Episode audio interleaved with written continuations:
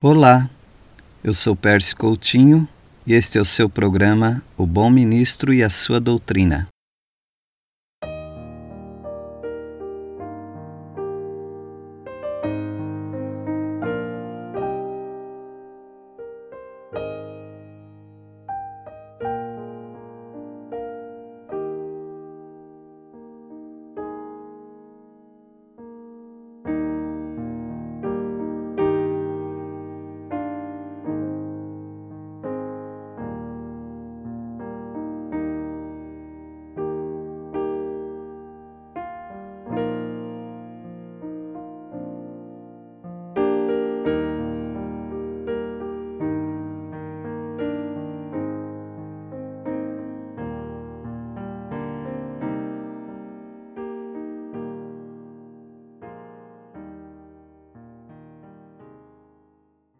Mateus capítulo 2 Herodes o Grande era rei da Judéia. Herodes era um título dado pelos romanos, era um título oficial, portanto, Herodes não era o nome, mas era um título. E nós temos aqui no capítulo 2 de Mateus também um outro termo é, muito confuso para nós hoje, principalmente por causa das fábulas e histórias que nós vemos, que é mago. Mago era um termo vindo do hebraico, Mag, ou um oficial babilônio e persa. Só mais tarde veio a designar feiticeiro. As profecias de Daniel não ficaram desconhecidas e esses homens respeitados e estudiosos receberam de Deus um sinal para conferir aquele cumprimento das profecias. E Herodes sentiu-se ameaçado na sua posição de rei e por isso consultou os religiosos judeus, os quais confirmaram a profecia de Miqueias capítulo 5, ah, em que diz: E tu, Belém, terra de Judá, não és de modo algum a menor entre as principais de Judá, porque de ti sairá o guia que há de apacentar o meu povo Israel. Miqueias, portanto, já estava profetizando que o Messias nasceria naquela pequena cidade, eh, não desconhecida, mas uma cidade menor, que depois acabou ficando famosa. Os magos, esses sábios, entraram na casa e não na manjedoura. Acredita-se então que o menino já teria aí uns dois anos de idade. No capítulo 2 de Mateus, versículo 16, Vendo-se iludido pelos magos, enfureceu-se. Herodes grandemente mandou matar todos os meninos de Belém e de todos os seus arredores. Agora note: de dois anos para baixo, conforme o tempo do qual com precisão se informara dos magos. Ou seja, uh, nós temos nos cartões postais, naquelas gravuras, os magos entregando seus presentes para um bebezinho mas provavelmente ele já teria aqui dois anos de idade.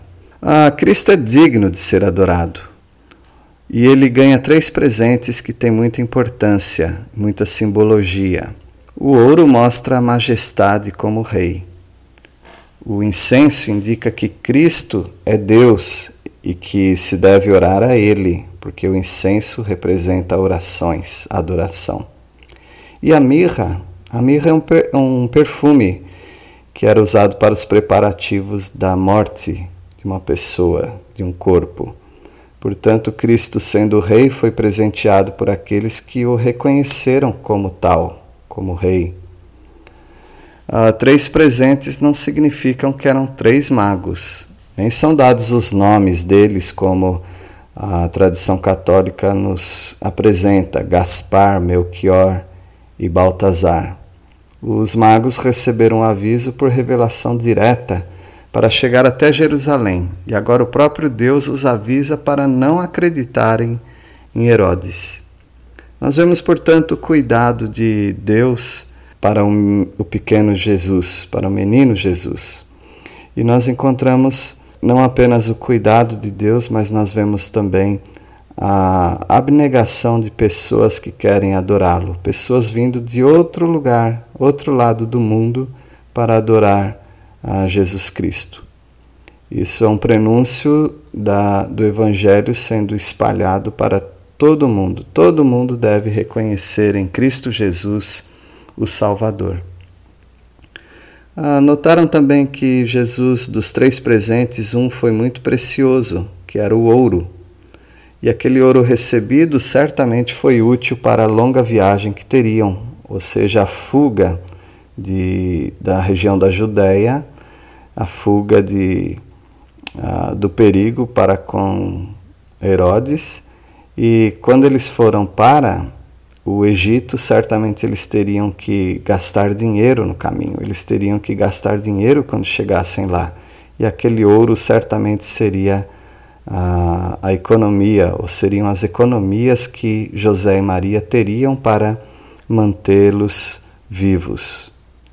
É possível que Jesus tenha ficado em Alexandria, onde havia ali comunidades de judeus.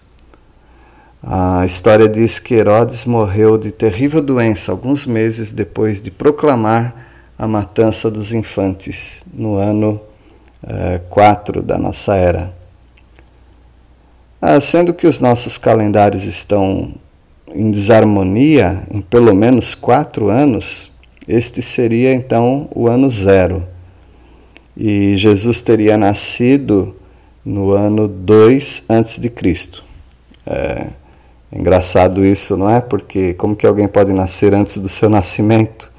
Mas nós estamos falando apenas de calendários. Nossos calendários, eles não se harmonizam daquela época para a nossa época. Então, o nascimento de Jesus muito provavelmente teria sido dois anos antes do que oficialmente é colocado.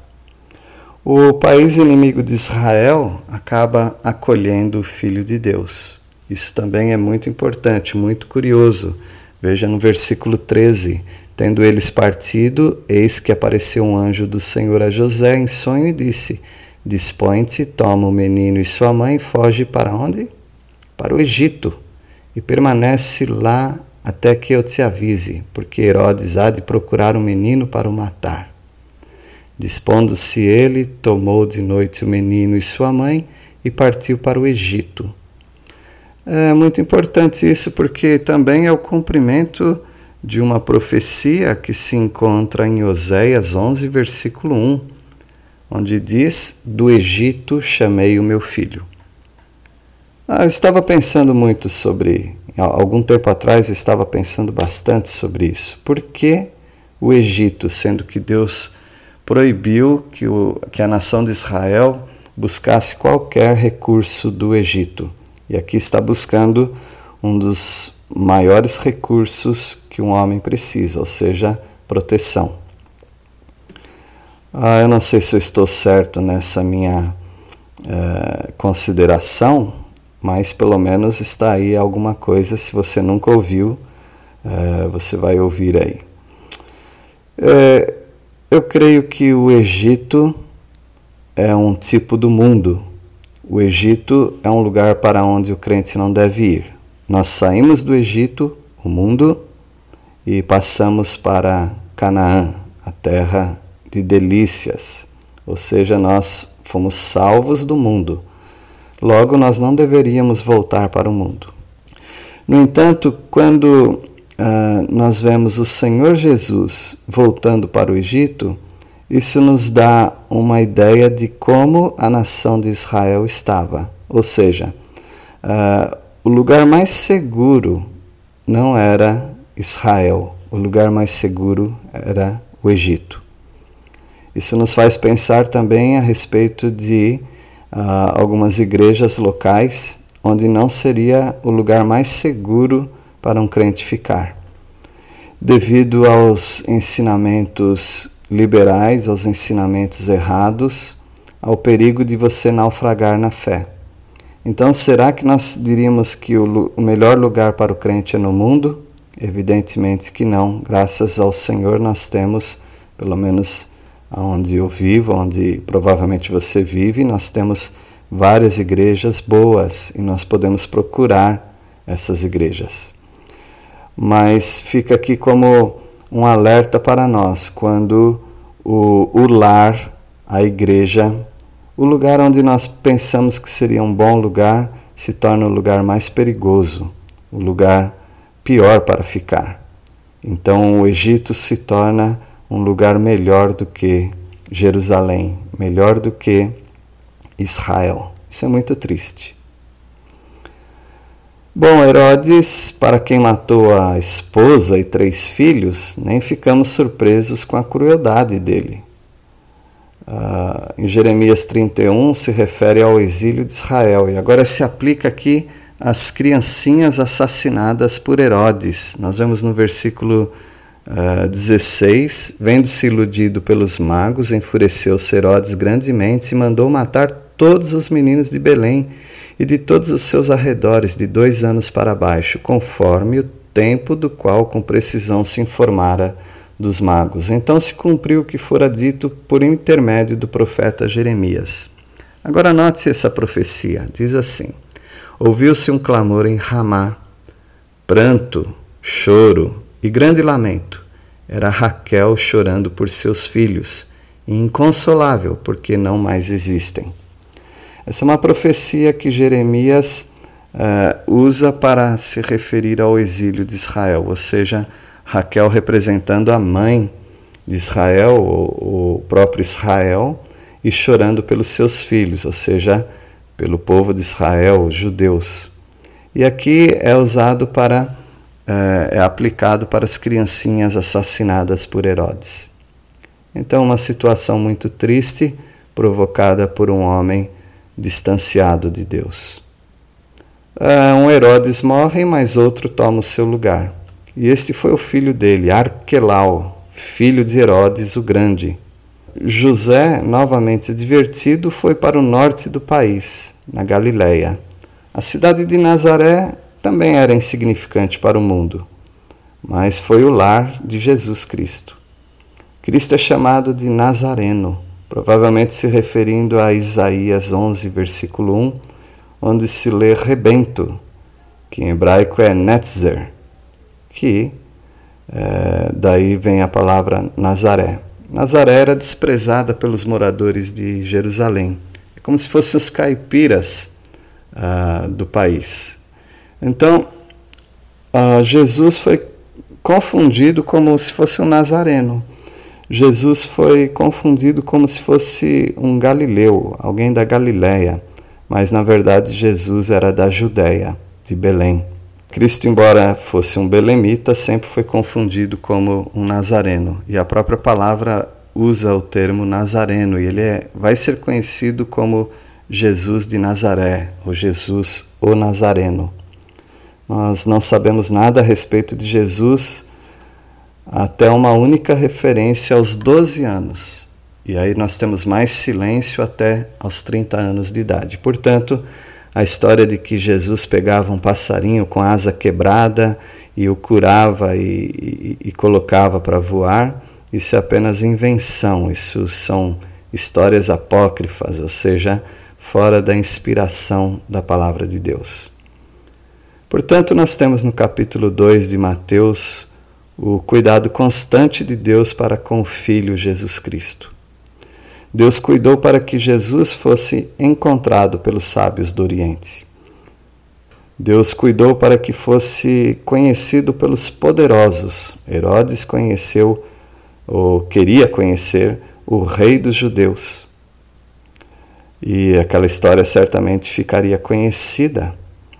E Deus cuidou para que Jesus fosse reconhecido como rei. E ele ganha três presentes reais mostrando a realeza dele, uh, mostrando a divindade dele e mostrando uh, o futuro da morte dele por nós. E Deus cuidou para que Jesus fosse protegido de ser morto quando criança. Assim como Deus protegeu Moisés, Deus protege eh, Jesus Cristo de ser morto por Herodes. E Deus cuidou para que fosse criado em uma cidade tranquila.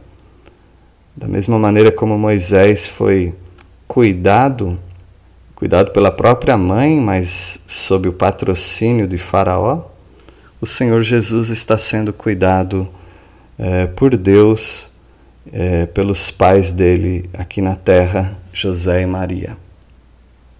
Deus tem cuidado da sua vida, não tenha dúvida disto. Você não sabe todas as coisas que Deus está movendo para cuidar de você.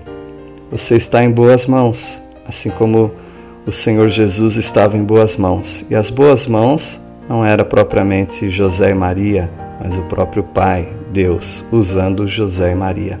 Deus tem usado pessoas frágeis para cuidar de você, situações uh, em que você, se você exagerar, você vai pensar que o seu emprego, os seus recursos, estes estão cuidando de você.